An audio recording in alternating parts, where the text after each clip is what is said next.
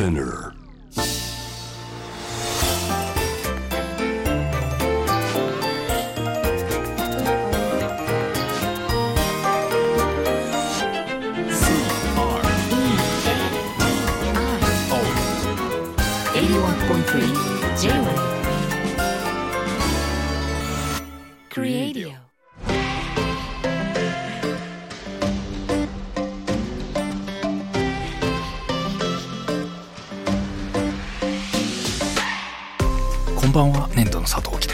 こんばんはクリストモコです。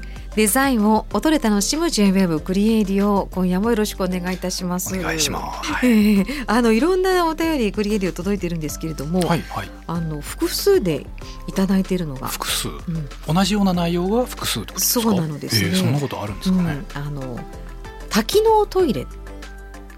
はい。た多機能トイレ。うまく言えない多機能いろんな機能があるの。をはいはい多機能トイレって言いますよね。はいはいはい。それを、うんあの滝のおトイレ。ウォーターフォールの方の滝のおトイレに聞こえるという方が、あナレーションみたい音声でこう、うん。案内している声で、うん滝のおトイレに聞こえるっていう、えごそんなメッセージが複数来たんですか？複数滝月さん。私の妻アザラシさん敦司さん。そうですね、三名もですか、うん。前のあの5階ですああ誤解。なるほど。フロアの5階でですがねちょっと、はいやミスアンダーストゥッドの方の5階ですという、ことの話があったじゃないですか、その流れでちょっと聞き間違い的なちょっと気になるっていうところかな。カーナビの話とかありましたよね。ありましたありましたね。あでも僕あの本当に滝のおトイレ知ってますよ。本当です。今思い思い出しましたけど。リアルに？リアルです。あのミラノなんですけどミラノにあるはい、アルマーニテアトロっていう、うん。まあ、あのファッションブランドのアルマーニがその自分たちのショーをやるはい。ための施設がありましてうんこれ安藤忠雄さんが設計されていてそこのトイレが本当にあの男性用の、まあ、小便器っていうんですかね、はい。普通こう小便器がいくつか並んでいるもんなんですけど、壁一面うん。水が流れてるんです本当に滝で。えでー、そこに向かって、えー出すという、え本当に？ー本当ですよ。それはすごい。もうこれ多分グーグルとかで多分、えー、とミラノアルマーニテアトロ、うんトイレとかで検索するとた1枚2枚でもトイレだからな。写真は撮らないかないやでも建築あね、今。出てくるんじゃないですか？あ出てきました？あ今出てきましたね。あ。出てきました？そうそうほらほらほらほら。あこういう滝ねなんか私もバッシャバシャくるとか。いやいやでも結構流れてますよ。流れてるんですね。ガンガン流れてますよ。面白い。滝のトイレですよこれこそ。みんなで滝に向かってっていうそうことになりなんですますよそうなんですよ。なんとも言えない開放感で すごいのご存知ですね。ええ。いやまさかこのリスナーからのお便りに的確に答えれるとは。想。像もしなかった、これはちょっとあのじゃあ逆に滝のトイレはあるって話ですね。それはそれであそるとれはそれである。ええでも聞き間違えることってあるよねっていうう、んなるほど。そういうことなんです素晴らしいデザインの話から入りました。しかもデザインっぽい話でしたね まさかの、はいえええー、今日はあのお便りこれ以外にもちろん多機能トイレ以外にも、はいたくさん届いている中から皆さんのメッセージご紹介していきたいと思います。年度の佐藤貴さんとクリストもこでお届けしております。はい。はいまあ今あのあ滝のトイレってありましたけどあのうん。聞き間違い系って結構あると思うんですけど、はい。最近なんか見間違いというかうん。二度見しちゃう系のワードっていうのが最近結構多いんですよ。ワードで、はい、はい、あの何ですか？なんですかあのヤフーとかのうん。アクセスランキングとかの検索ランキングみたいあるじゃないですか。えであれがどういうのかどういうワードが今うん。バズってるのかなって見てたらかなり上位の方えに二重整形って書いてあって、二重？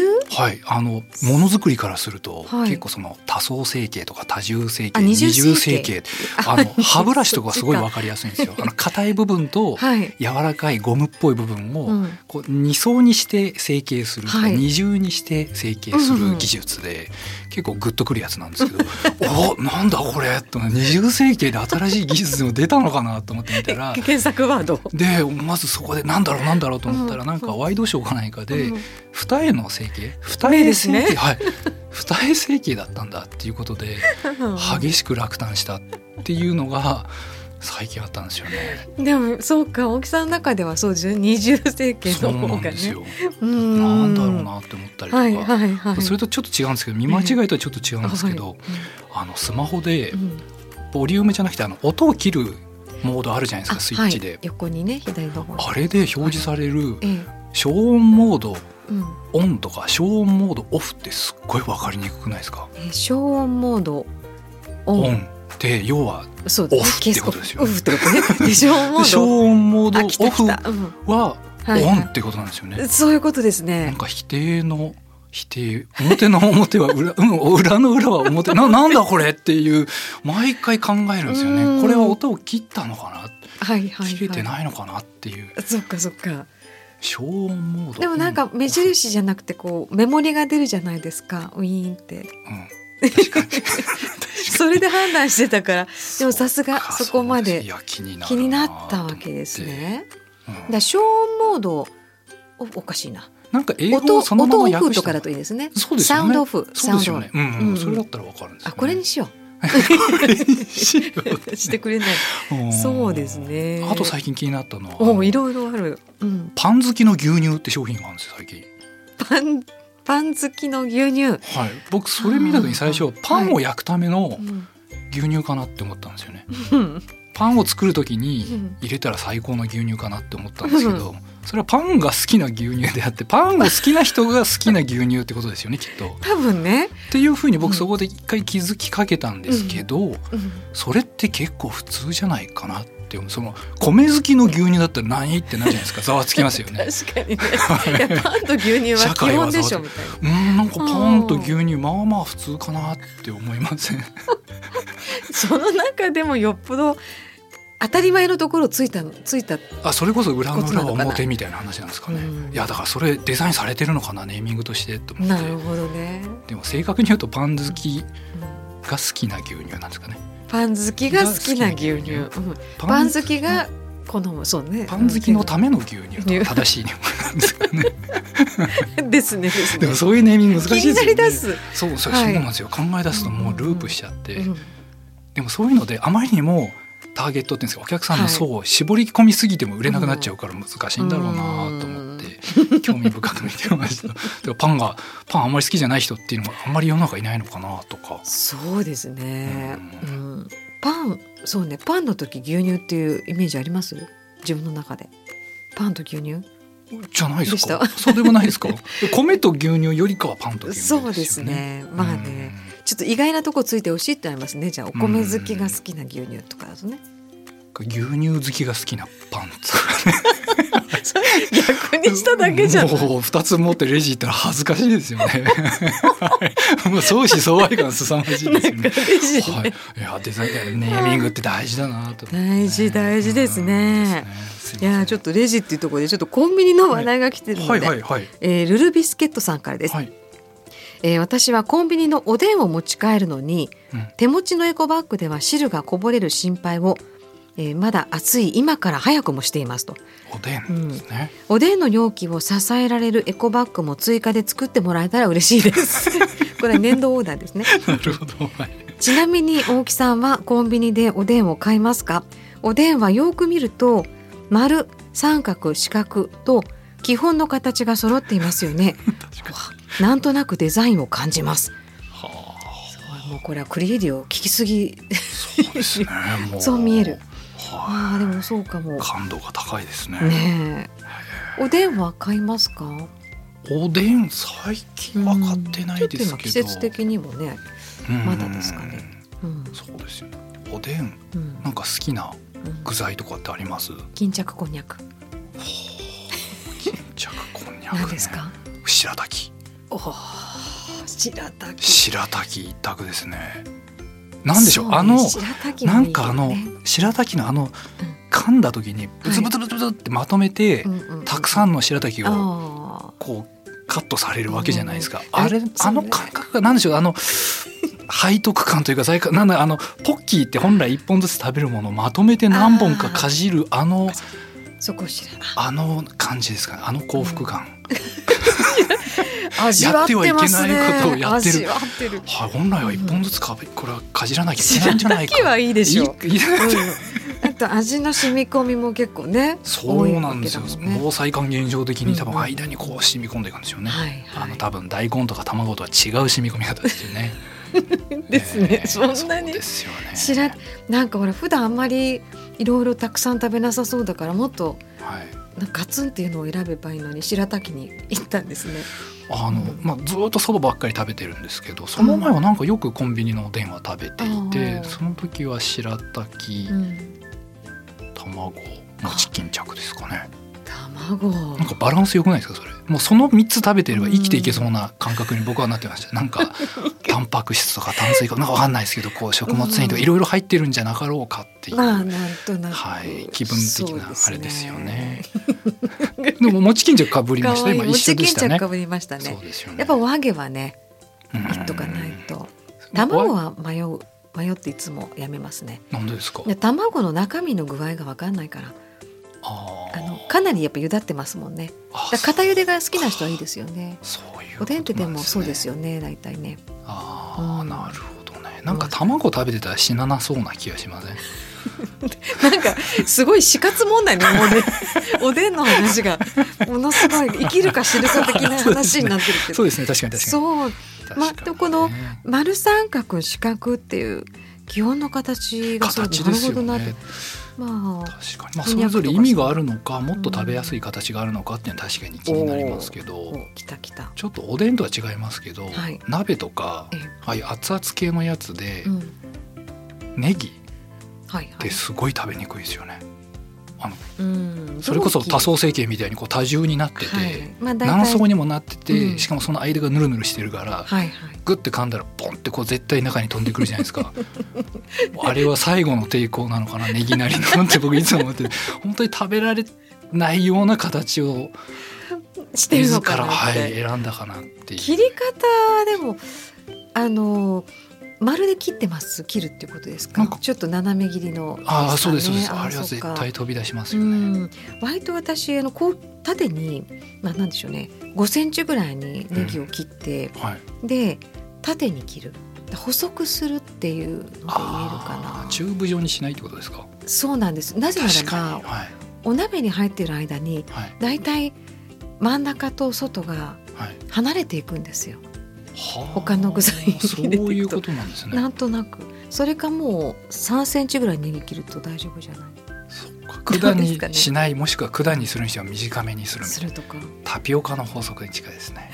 そうだっけ？タピオカもあれあれですよね。必ず最後にタピオカって余る印象ないですか？あで最後はなんかスポンスポンスポンってー 一匹ずつ食べててそういうのが気が抜くと喉の奥に当たるっていうでちょっとネギ的な。氷が待ってるからさそうですよね。なないかなと思うと 襲撃されますね。そうですよね、うんうん。その辺はなんか通ずるものありますよね。やっぱ形と食っていう部分は何かありそうな気がしますよね。ね。ちょっとおでんを見る目が今度変わりますね。はいですねはいはいはい。はい、では続いてはプチさんからのメッセージです、えーこんばんは。祖父江さんからトイレからエレベーターまでいつも楽しくタイムフリーですが拝聴しています。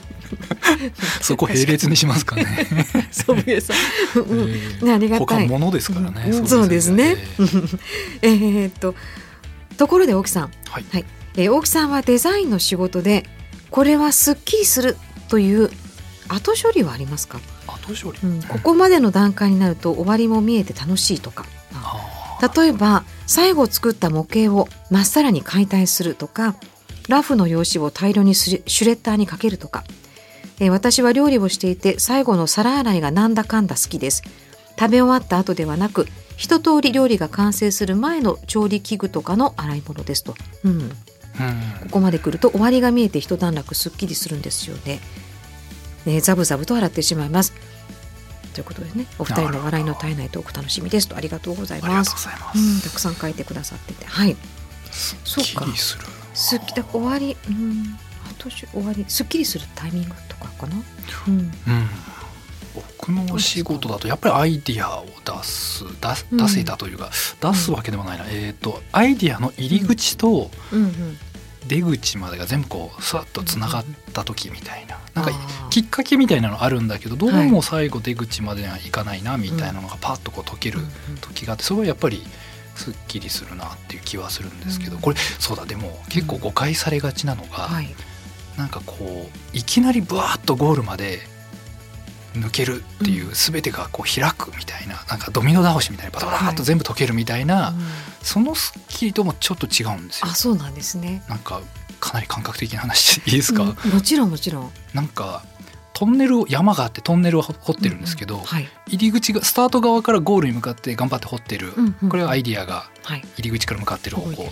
で一方でゴール側からもうん。穴掘り進めてるんですよ、でなかなかこうあれ2つのトンネルが合わ出会わないなみたいな状態で、でそこでようやく開通した瞬間みたいなその感じです。うわもうそれわかんないじゃあすごくあの繋がらなかったら大変じゃないですかだからなんか123の瞬間にいきなり4ゴロゴロって解けるんじゃなくてじゃないんですね。1, から3までは解けてます。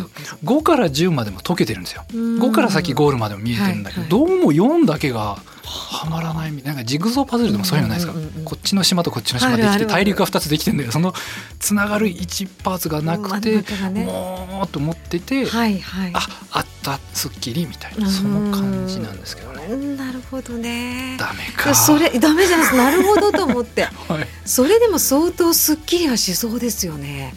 でもその前後のあ前後じゃない前の前のモヤモヤたるやと思って。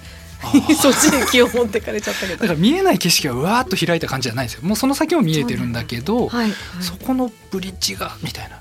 あのテトリスの長いあの四細長いやつを待ってる感じですよね。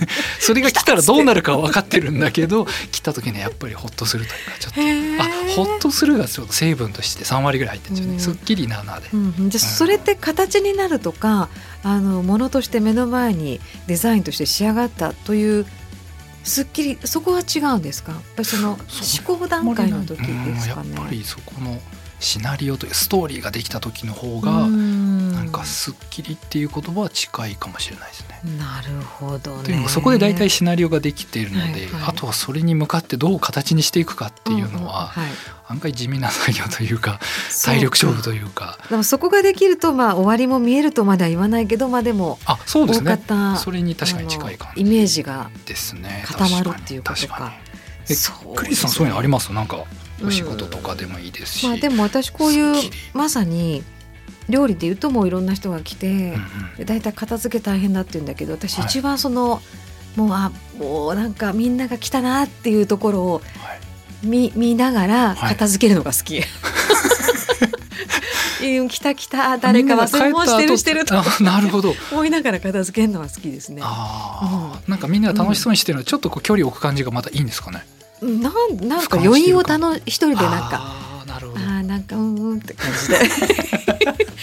ななんで片付けてるとか全然思わないうんうんもうこれ私が楽しむみたいなところはちょっとある。がこの方の仕事で言うともう番組前はなんかいろんなことを考えてわーっと思ってるんですけどはいはい。終わった時が一番私明るい顔してると思います。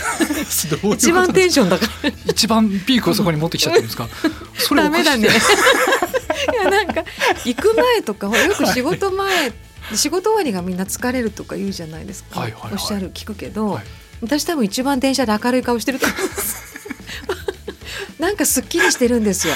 その時いろいろ考えたことができようができまいがもはい。う生放送だからもう終わってしまうじゃないですか、だからかもしれないけどじゃないとずっと考えてまた次の日のことを考えるんだけど一旦終わった時ははい。すごくすっきり、すっきりしようと思ってます。それはさっきうんのその料理のうん。うん終わった後でみんなが楽しそうにしてるのを見てうんこう余韻に浸るとまたちょっと違う余韻に浸るとは違うスッキリってことなんですかそうですね。なんかもうボロボロなんじゃないですかそこ。ね。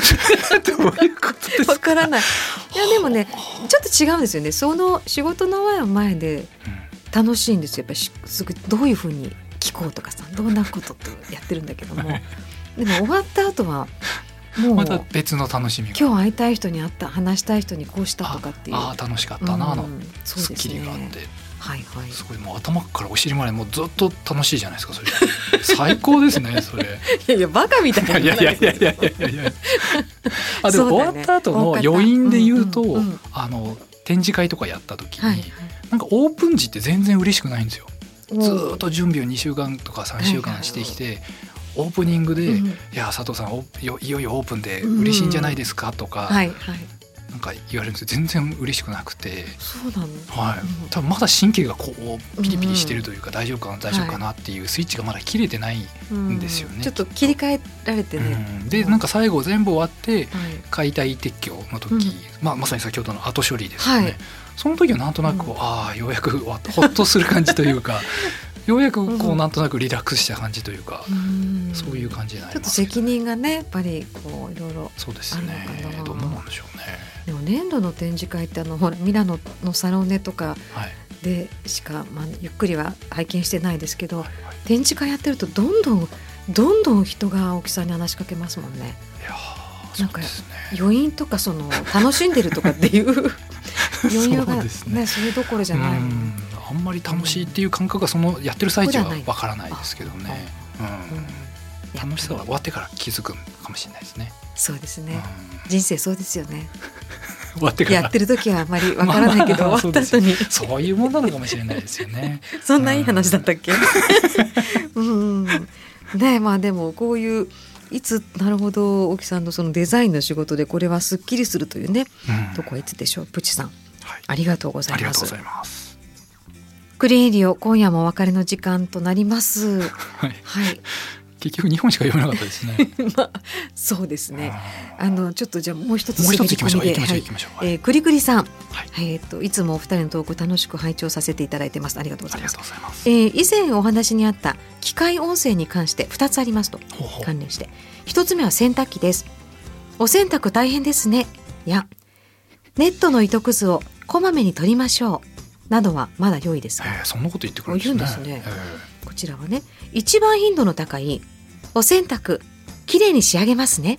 と言われると当たり前それあんたの仕事でしょ？うと突っ込みたくなりますというね、うん、そうかそうね。確かに。まうん。あお新しいねお洗濯きれいに仕上げますね。でもう一つカーナビです。エンジンを止めると「ナイスドライブ」の文字が現れます。ど。なるほど。普段は良いですが、まあ、事故を起こしへこんだバンパーで車を止めた時のナイスドライブにイラッとしました。身をもってカーナビはそこまでお利口ではないと分かりました。あらら大変でしたね。でなかなかり臨機応変にっていうのは難しいねやっぱり。まあ逆にそこでカーナビに空気読まれてもなんかそれはそれでイラッとしそうじゃないですか。おおうみたいそこじゃないみたいな、な。はい。うん、うん。確かにそうだよね。ななドライブみたいですねうん。洗濯機。お洗濯きれいに仕上げますねってわざわざ宣言するんですね。うん。仕上げますね。僕ちょっとお手伝いさん的な。なんでしょうね。ちゃんとデザインしますねっていう話ですか？いやそれデザイン依頼してるからっていう話ですよね。クライアントちゃんと。番組やりますね。そそのためにいるからっていう。そういうあれなんでしょうね。あ確かになんかちょっとそうなるとちょっと面白くなってきたなちゃんと運転しますねとか言われると不安になるよね。確かにね。バスとかタクシーの方本当ですよ。ね確かにタクシーの運転手さんが言ったらえ？って逆に言うとえ？っていう。逆に疑っちゃうみたいな。ですよね。面白い。でもこのなんか着眼点というかちょっと気になったっていうの面白い、うん、確かに。改めて普通のことを丁寧に言うと相手は不安になるっていう心理があるんですよね。そういう教訓ですかねいこれやそうですよね面白いですね。ねえ面白かったくりくりさんもありがとうごあざいます。えーこんな風にですねあの、まあ、番組聞いて反応してこれ思い出したとか、えー質問、まあ、疑問それから、えーこんなねもう何気ない日常のお便り楽しみにお待ちしてますので、えー番組クリエイティブのウェブサイトからお寄せくださいよろしくお願いいたしますします。ここまでのお相手は粘土の佐藤大樹と。クリストモコでした